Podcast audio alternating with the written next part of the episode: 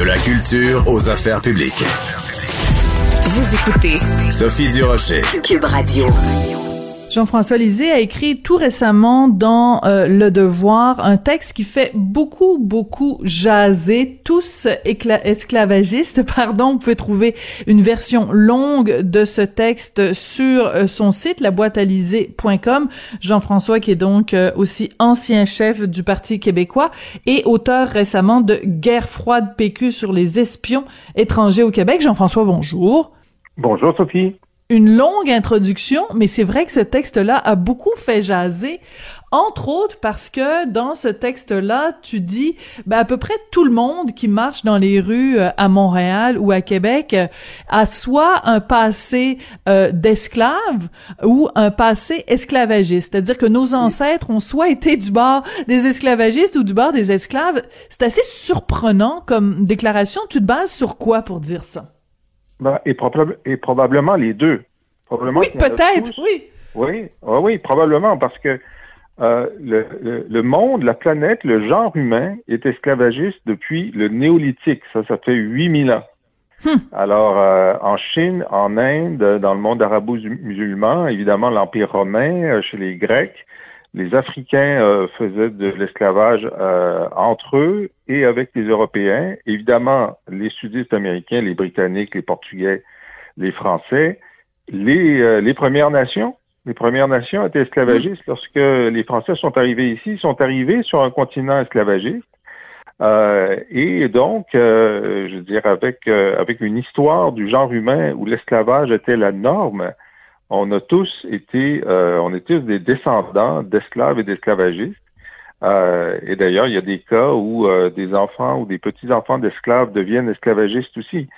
Hmm. Alors, ce n'est pas pour, ce n'est pas pour mettre en doute le caractère répugnant de l'esclavage.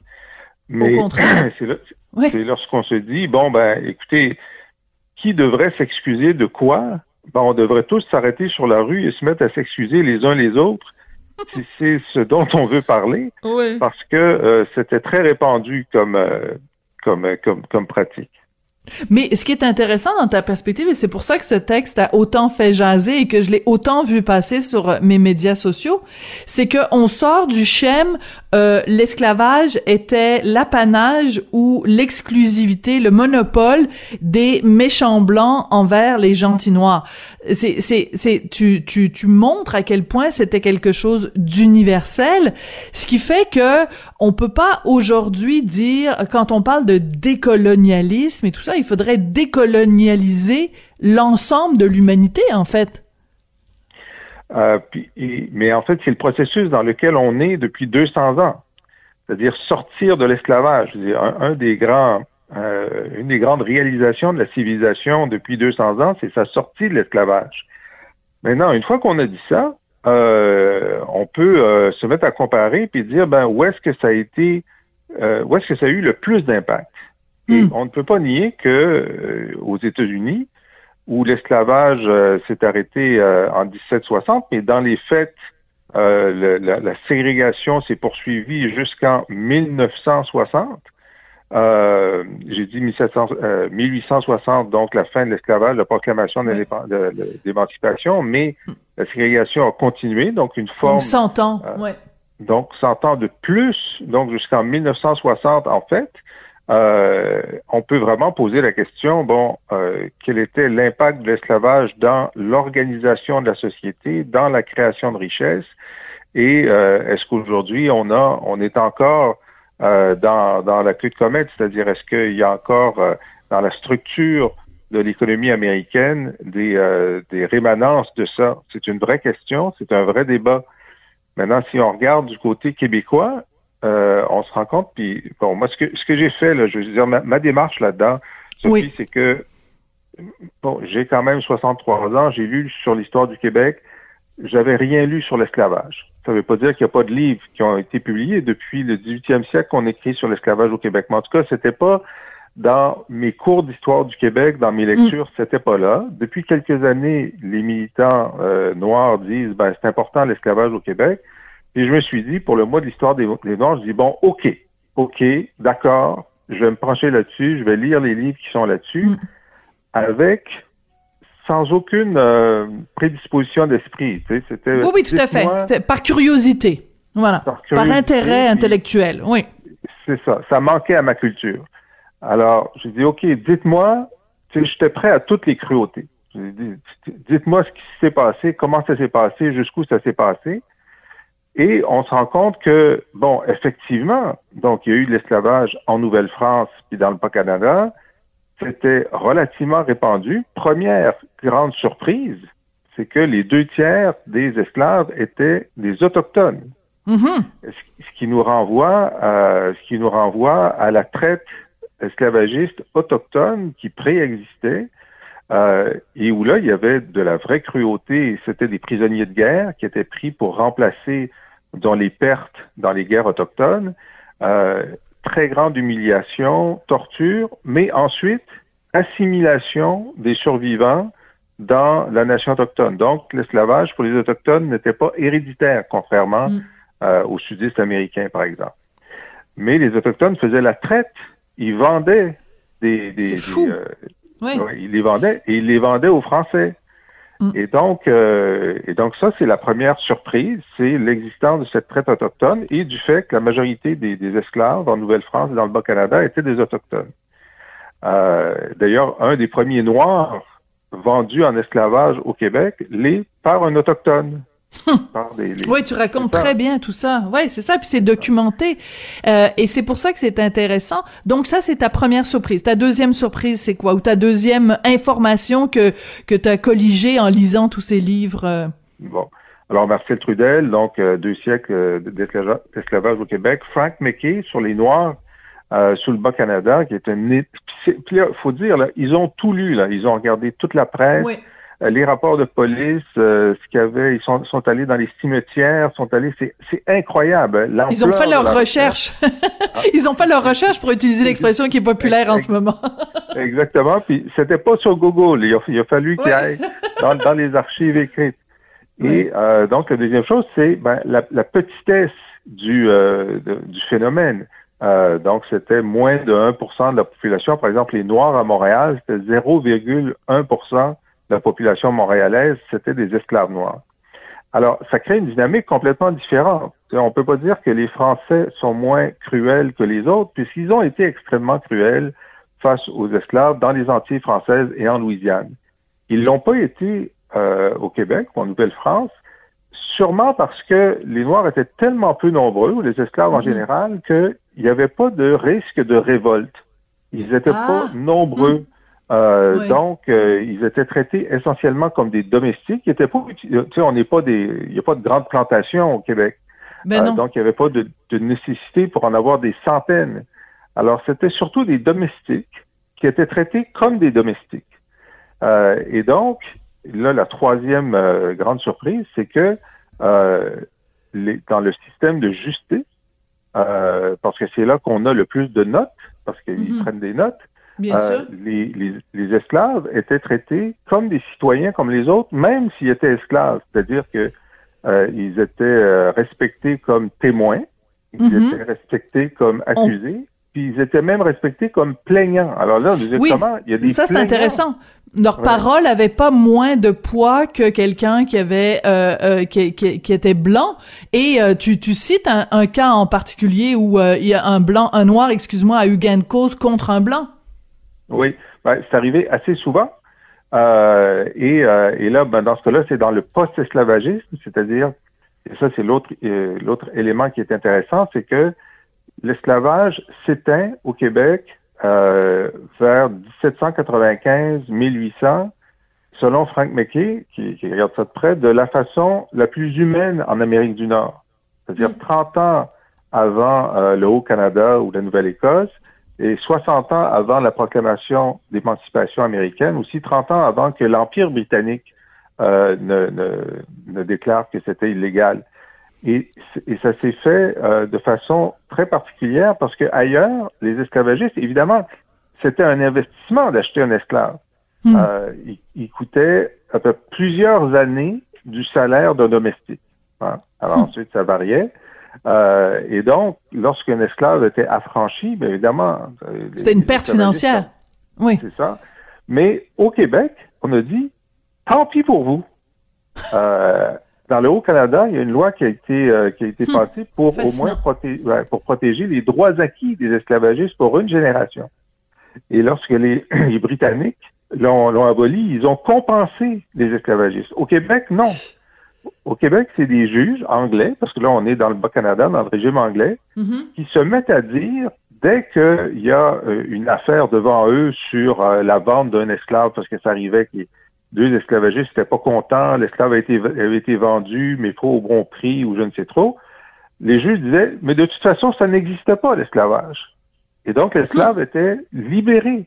Et là, évidemment, ça, s'est- ça s'est répandu entre les esclaves montréalais qui ont, qui ont tous dit, bon, alors, je quitte mon maître.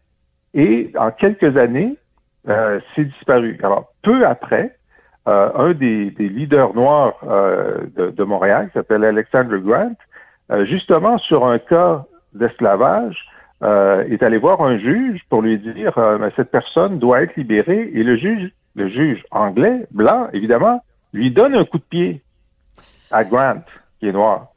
Hmm. Grant le poursuit. Alors, Hmm. son avocat, c'est un patriote, parce que là, on est dans la période des patriotes.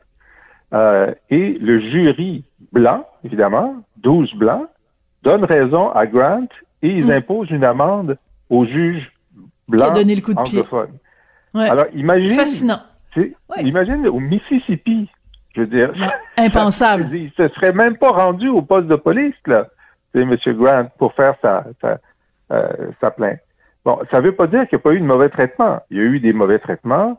Euh, évidemment, il y a eu des viols, il y a eu, il y a eu tout ça. Ça, c'est sûr. Bon, euh, pour les esclaves, pour les domestiques aussi, remarque, il y en a qui étaient, étaient- qui étaient maltraités. Et le, caractère répugnant de l'esclavage est absolu. Euh, bon. Mais si on veut comparer, il y a un moment où, euh, d'ailleurs, les Noirs du, Québec veulent une des pires choses qu'on peut euh, qu'on peut leur dire, c'est qu'ils vont être envoyés aux États-Unis ou, des- ou dans les Antilles. Parce que Parce là, que ils là, les traitements seront, voilà, c'est ça, les traitements seront bien pires là-bas. Mais tu es un excellent, tu aurais fait un excellent professeur euh, d'histoire et je- je- j'apprécie que tu donnes évidemment à chaque fois le crédit aux historiens qui se sont penchés sur euh, tous ces documents pour en tirer les, les conclusions que, que tu communiques. Euh, ce qui est intéressant dans ton dans ton texte euh, qu'on retrouve sur la boîte alizé.com, c'est que ça change la perspective. C'est-à-dire que le discours qu'on entend depuis plusieurs mois est un discours euh, culpabilisant. Ça veut pas dire qu'on doit pas, en effet, se sentir en partie coupable de certaines exactions qui ont été commises par nos ancêtres. Mais quand on, on, on, on compare, on, on peut aussi dire, ben oui, il y a des choses terribles qui se sont produites, mais premièrement, le blâme est à partager entre plusieurs communautés, ce que tu nous dis par exemple sur les, les autochtones. Et aussi, au final, on peut dire quand même que par rapport à plein d'autres sociétés, c'est peut-être ici au Bas-Canada, au Québec, que euh, on a été les moins pires. Donc ça change totalement la perspective. Oui, ça change la perspective. Maintenant, ça ne nous empêche pas de, de nous poser la question, est-ce que dans la société actuelle, donc à 220 ans de distance, est-ce qu'il y a des choses qu'on a héritées de notre période esclavagiste et qui Mm. méritent redressement? Bonne Et question. la réponse, et la réponse que donne, parce que c'est clair, c'est une question, la réponse est oui aux États-Unis. Est-ce que c'est oui ici? Ben, Frank McKay, qui a regardé ça, il dit, en fait, on se rend compte euh, qu'il n'y avait pas de profilage racial sur euh, les arrestations et les peines euh, à l'époque. Euh, Aujourd'hui, il y en a du profilage racial. Ça veut dire que sur ce point-là, ça s'est empiré depuis. Alors, c'est pour ça que je conclus, ben là, ça, c'est notre problème. On n'a pas hérité ça de nos ancêtres. Nos ancêtres faisaient pas de profilage racial. Ouais. Alors donc, là, c'est vraiment pas une rémanence de notre période d'esclavagisme. On peut dire évidemment que le fait qu'on ait eu des esclaves euh, a créé dans la culture populaire une idée qu'il y avait une inégalité dans les races et que ça, ça traverse le temps et qu'on a encore euh, des, des, des rémanences de ça. C'est un argument qui est, qui est- qui est solide. Mais sur le traitement individuel des Noirs, non. Il y a un autre aspect dont- pour lequel il n'y a pas de livre, c'est la participation des Québécois comme, comme d'autres, euh, au, euh, euh, comment on appelle, le, le, le, le, chemin de fer souterrain. Oui. Qui euh, permettait à des dizaines de milliers de Noirs esclaves de, de quitter les États-Unis pour se réfugier au Canada.